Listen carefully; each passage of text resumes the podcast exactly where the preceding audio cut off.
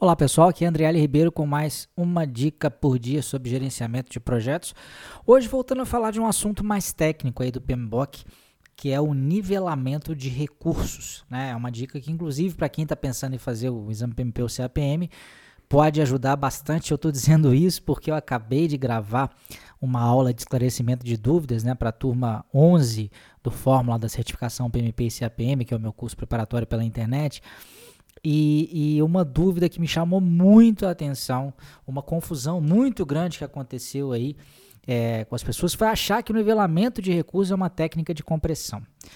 É, e, e, normalmente isso acontece porque esse assunto aparece dentro do PMBOK próximo ali, né, das técnicas de compressão, é uma ferramenta do processo de desenvolver o cronograma e, e, e o pessoal acaba achando isso, mas não é. Né? Para que, que serve no nivelamento de recursos? Ele tem, tem, tem a ver com uma distribuição melhor é, dos recursos ao longo do tempo e serve para lidar com dois problemas principais.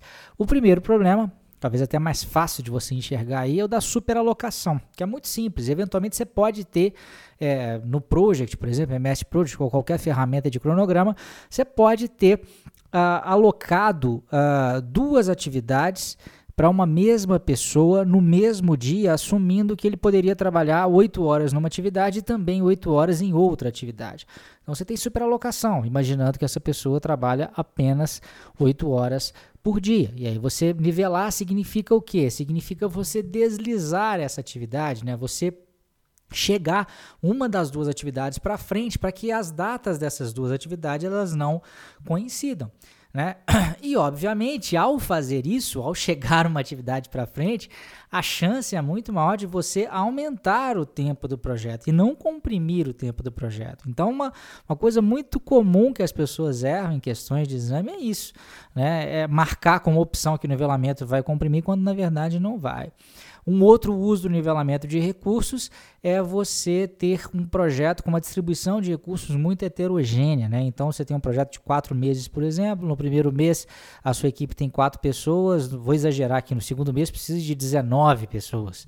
Aí, no terceiro mês, precisa de três pessoas. Então, você está com uma distribuição de atividades que gera uma, uma, uma variação muito grande dos recursos também. Né? E isso é ruim, porque você tem que ficar mobilizando, desmobilizando, e isso não é muito fácil né, no ambiente organizacional.